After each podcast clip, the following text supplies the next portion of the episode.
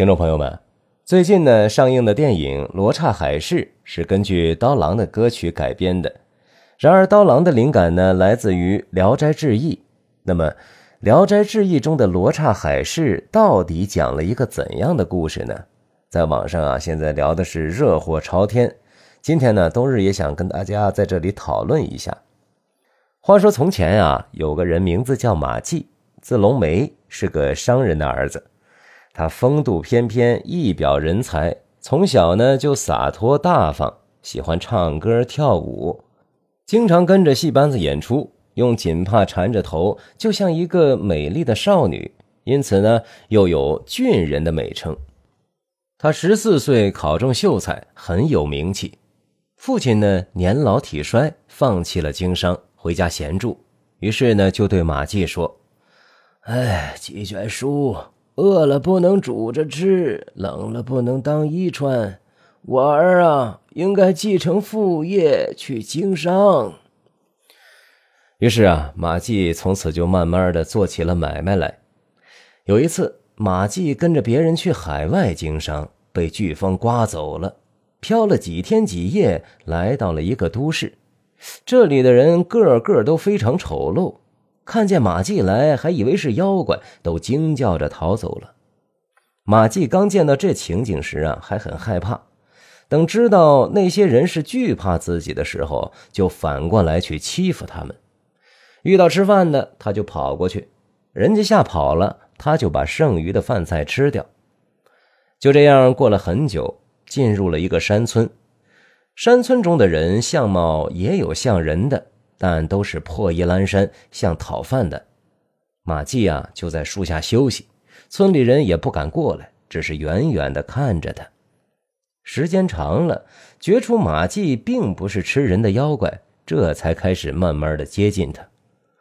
马季呢，就笑着同他们攀谈，虽然和他们的语言不同，但大半是能听懂的。马季就告诉他们自己的来历。村里人呢听了很高兴，于是便告乡邻：“哎，这个人不吃人。”但是那些长得丑陋的看着他依然跑，始终不敢到跟前来。那些来的人呢，五官的位置都与中国人大体相同。于是啊，他们摆上酒菜，共同招待马季。马季就问了：“为什么这么怕他呢？”那些人回答说：“嗯，曾经听祖父说。”往西走两万六千里，有个中国，那里的人呢，形象都很诡秘奇异。原来只是听说过，现在才相信了。马季呢，又问他们为什么这样穷。村里人回答说：“我国所看重的不在学问才能，而在相貌。长得最美的做大官稍微差点的做小官再差一点的，也能受到个贵人的宠爱，得到赏赐的食物，养活妻儿。像我们这样的呀，刚出生的时候，父母就以为不吉利，常常都被抛弃了。父母不忍心丢弃的，也都为了传宗接代罢了。马季又问：“这叫什么国？”回答说：“叫大罗刹国，往北三十里是都城。”马季呢，请乡里人带他到都城看看。于是啊，第二天鸡一叫，村里人就起身，领着马季出发往都城去了。天亮以后才到达都城。都城的城墙呢，是用黑石头砌的，颜色像墨一样黑。楼阁高近百尺，但很少用瓦，都用红色石头盖顶。拾一块碎石在指甲上磨磨，和红色的朱砂没有两样。这时候啊，正好退朝，朝中有一顶大轿子出来，村里人指着说：“哎，这是宰相。”马季一看，那人两只耳朵朝后长着，三个鼻孔，睫毛呢像帘子一样盖住了眼睛。又出了几个骑马的，村里人又说：“这是大夫。”挨着指出各个人的官职，大都是披头散发、相貌狰狞的丑八怪。官职越低的越没那么丑，越来越好看些。过了一会儿，马季呀往回走，街市上的人看见他，吓得大声嚷叫着，跌跌撞撞的跑了，就像碰到怪物。村上的人呢，再三说明，街市上的人才敢远远的站着看看。回去以后，罗刹国里老老小小都知道了，山村啊来了一个奇怪的人。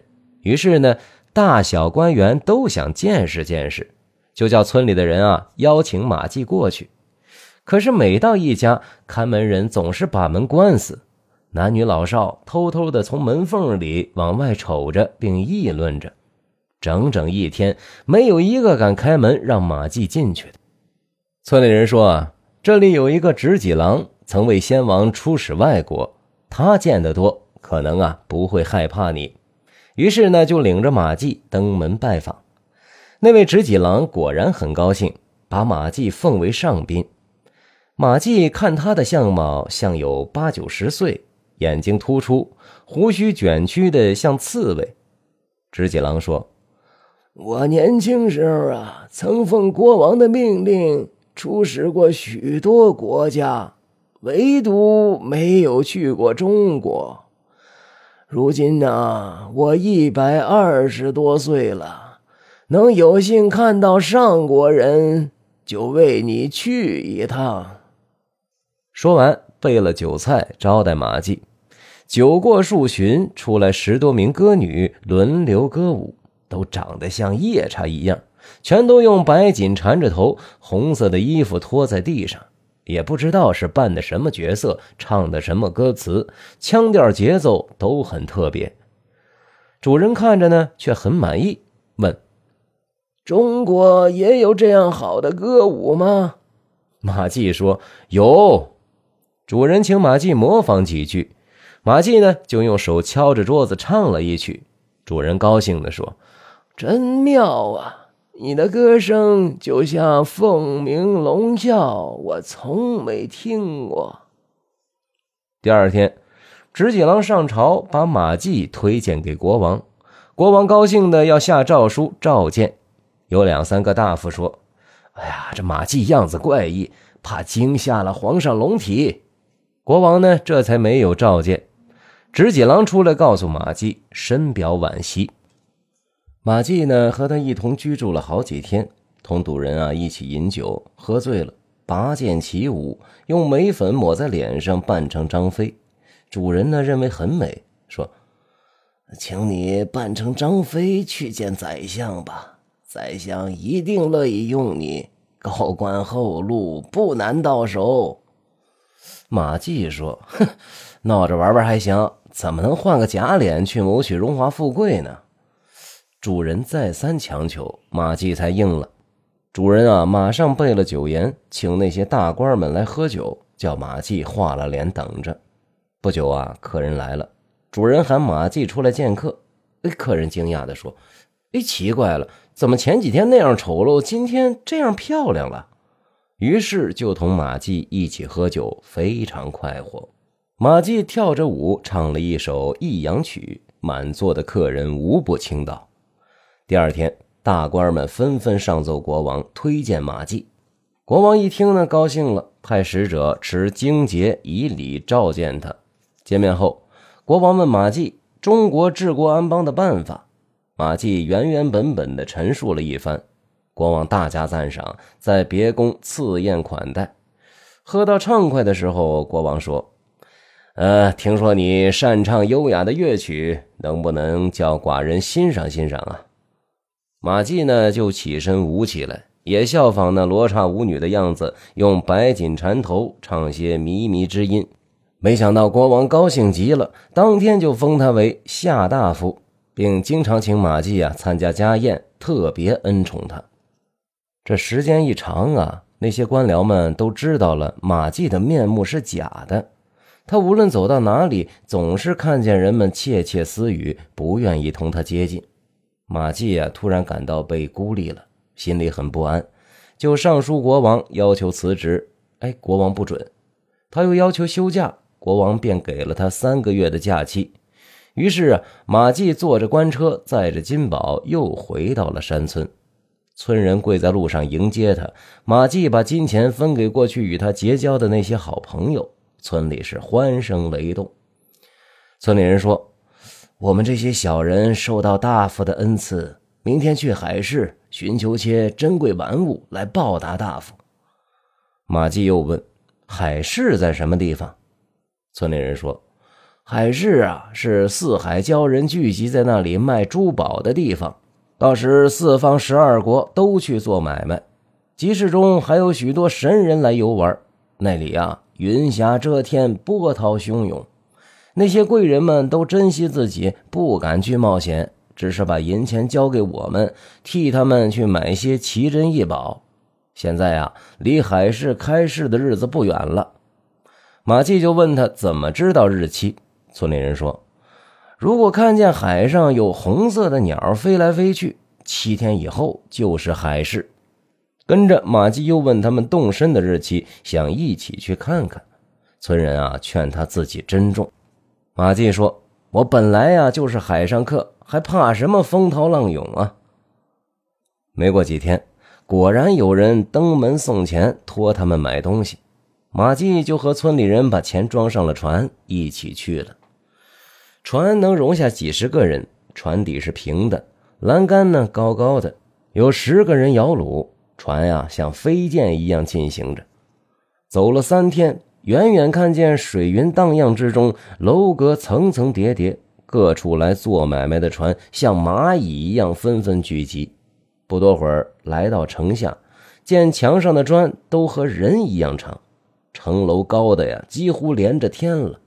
他们系好船进城，见集市上摆放的货物全是奇珍异宝，光彩夺目，都是人世间没有的。有一位少年骑着骏马走过来，集市上的人啊都急忙躲开，说是东阳三世子来了。世子过来看见马季，说道：“哟，这不是偏远小国来的人。”接着就有个在马前开路的人来问马季乡籍是哪里。马季站在路旁行了礼，详细讲了自己的籍贯和姓氏。世子高兴地说：“你既然能屈尊来到这里，说明我们缘分不浅。”于是呢，就给了他一匹马，请他同行。两人出了西城，刚走到岸边，骑的马嘶叫着跃进水中，马季吓得失声喊叫。却见海水从中间分开，两边的水像墙壁一样屹立着。一会儿，看见一座宫殿，玳瑁装饰的梁，鱼鳞片做的瓦，四壁亮如水晶，夺目耀眼，能照出人影。马季下马，世子拱手将他请入。抬头看见龙王坐在殿上，世子启奏道。臣游览海市，遇见这位中华贤士，领他来参见大王。马季上前跪拜行礼。龙王说：“先生既然是位有文才的学士，一定能够胜过屈原、宋玉。我呀，想劳烦你的大手笔，写一篇描写海市的文章，希望你不要吝惜你的妙词。”马季叩头答应了。龙王，给了他一方水晶砚台，一支龙须笔，光滑如雪的纸张，香气如兰的墨。马季立时写了篇千余字的文章，呈现给龙王。龙王赞赏说：“先生真是高才，给水国添了光彩。”接着召集龙族，在彩霞宫举行盛宴。酒过几巡，龙王举杯向马季说。寡人有个爱女，还没有许配人家，愿意把她许给先生。先生意下如何呀？马季赶忙离席站起，惭愧地表示感激，连连答应着。龙王便对左右说了。不一会儿，有几个宫女扶着一个女郎出来，佩环声声，鼓乐齐奏。拜完天地，马季偷看一眼，那女郎真是一位天仙。龙女拜完天地就走了。不多会儿，宴席散了，头结双髻的年轻宫女挑着宫灯，领着马季进了旁宫。龙女正浓妆坐等，珊瑚做的床上装饰着各种珠宝，帐外流苏缀着斗大的明珠，床上的被褥又香又软。第二天天刚亮，便有许多年轻貌美的丫鬟使女前来侍候。马季起床后上朝拜谢，龙王封他为驸马都尉，并把他写的《海事赋》传送四海龙宫。四海龙王都派专员来祝贺，争着下请柬，请驸马赴宴。马季身穿锦绣衣衫，坐着青龙拉的车子，前呼后拥外出赴宴。几十名骑马的武士都身佩雕弓，扛着白色的棍杖，威风凛凛。骑马的弹筝，坐车的奏乐，三天里游遍各海。从此，龙梅的名字传遍四海。龙宫里啊，有一棵玉树，一人多粗，树干晶莹透彻，像白琉璃。中间呢，有一淡黄色的心，比胳膊稍细一点。叶子类似碧玉，有铜钱那么厚。树荫细碎浓密，马季常同龙女在树下吟诗唱歌。树上开的花呢，形状类似栀子花，花瓣落在地上，发出“锵”的一声。拾起来看看，像是用红色玛瑙雕成的，光明可爱。常有一种奇异的鸟儿飞来啼叫，金绿色的羽毛，尾巴比身体还长，叫声呢像玉笛奏出的哀婉乐曲，使人忧伤。马季一听这鸟的叫声，就思念家乡，对龙女说：“我流浪在外三年了，远离父母，每当想起他们，便伤心流泪。”你能跟我回家乡吗？龙女却说：“仙境同尘世隔绝，不能随你去。我也不忍以夫妻之爱夺走你父子之情，容我慢慢想个办法。”马季听了，忍不住又流下眼泪。龙女也叹息说：“这实在是不能两全其美呀。”第二天，马季从外边回来，龙王说。听说驸马思念故乡，明天早晨收拾行装送你上路，可以吗？马季连忙拜谢说：“ 我一个孤身旅居在外的臣子，受到太多的优待和宠爱，感恩图报之情牢记在心中。容许我暂时回家探望一下父母，以后还要回来团聚。”到了晚上，龙女摆酒话别。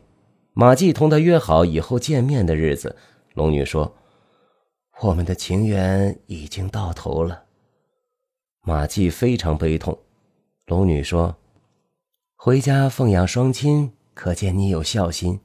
人生聚散，百年如同旦夕，何必像多情儿女般哭泣呢？今后我一定为你坚守贞洁，你也要为我不再另娶，两地同心。”就是美满夫妻，何必一定要早晚守在一起才叫白头偕老呢？要是违背了盟誓，再婚嫁也不会吉利。如果顾虑无人主持家务，你可以收一个婢女为妾。哦，还有一件事要嘱咐你：成亲后，我好像怀孕了，请给孩子取个名字。马季说：“如果是女孩，就叫龙宫；男的。”就叫福海。龙女要一件东西作为凭证，马季把在罗刹国得到的一对赤玉莲花拿出来给他。龙女说：“三年后的四月八日，你要划船去南岛，那时送还你的儿女。”龙女用鱼皮做了个口袋，装满珠宝，送给马季说：“你好好珍藏，几辈子也吃不完，用不尽。”天刚放亮。龙王设宴饯别，赠送马季许多礼物。马季拜别出了龙宫，龙女乘白羊车送他到海边。马季上岸下了马，龙女说了声“珍重”，调转车头回去了。不一会儿就走远了，海水又合到一块儿再也看不见了。待了许久，马季便往回走来。自从马季被海水漂走，人们都以为他已经死了。他一到家，家里无人不惊疑。幸亏啊，父母都健在，只有妻子已经改嫁了。马季这才明白龙女说的守义的话，原来已经先知道自己的妻子改嫁了。父亲想着为马季再娶一房妻子，马季不答应，只是收了一个婢女做妾。他牢记龙女叮嘱的三年期限，到日子后乘船来到岛中。看见两个小孩坐伏在水面上，拍打着水，嬉笑着，不动也不下沉。马季到跟前，用手一拉，一个小孩笑着抓住马季的手臂，跳入他怀里；另一个大声哭起来，似乎怪马季不拉自己。马季呀，就把他也拉上来。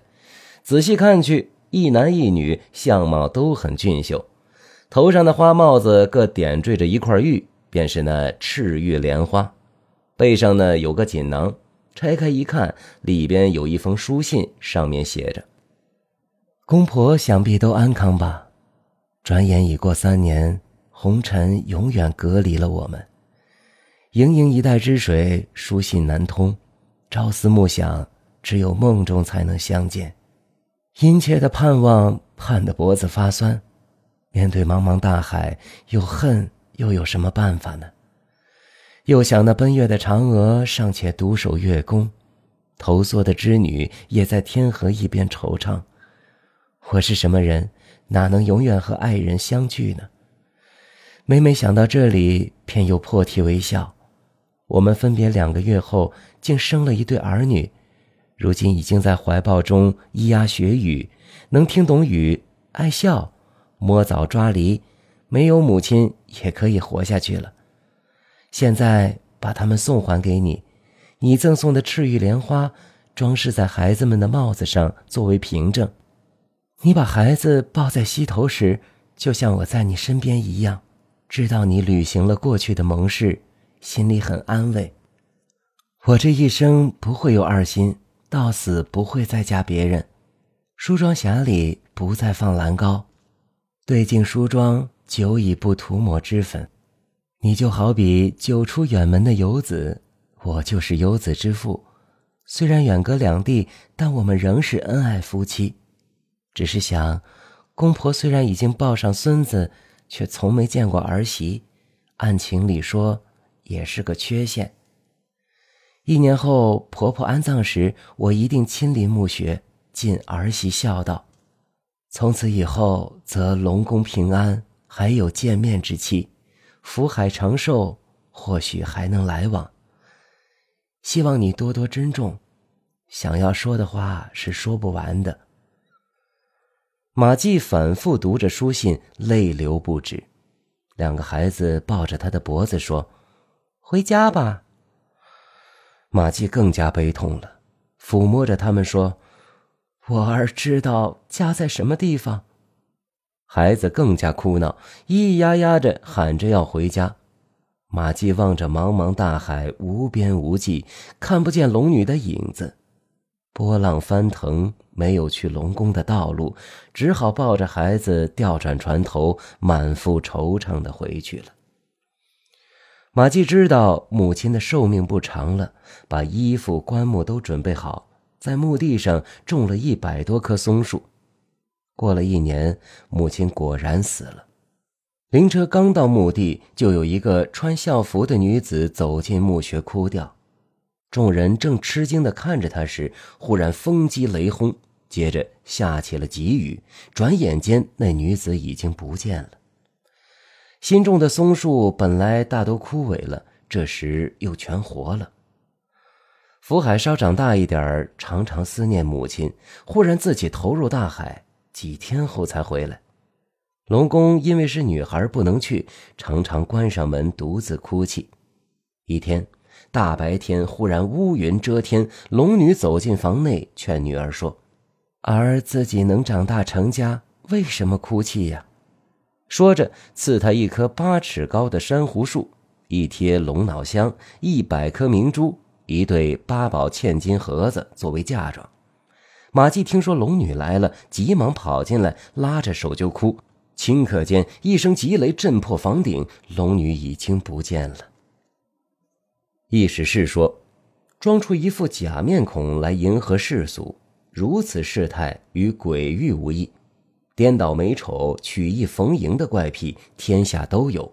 如果公然保持男子汉的本来面目去游逛都城，而不吓得人们四散奔逃。这大概是不可能的吧，否则那个献玉楚王的傻人卞和，又怀抱着价值连城的宝玉，向什么地方去哭呢？唉，飞黄腾达、富贵荣耀，该当从海市蜃楼的虚幻世界中去寻求才是。这罗刹海市呢，解读完了，嗯，从美与丑、颠倒是非，然后呢，到了最后的一个凄美的爱情故事，感觉这个结尾才是蒲松龄先生想说的吧。不知道《罗刹海市》这个歌还能火多久，这个电影能不能火？小说呢，就为大家解读到这里了，咱们下个故事见。欢迎大家有什么意见多多点评。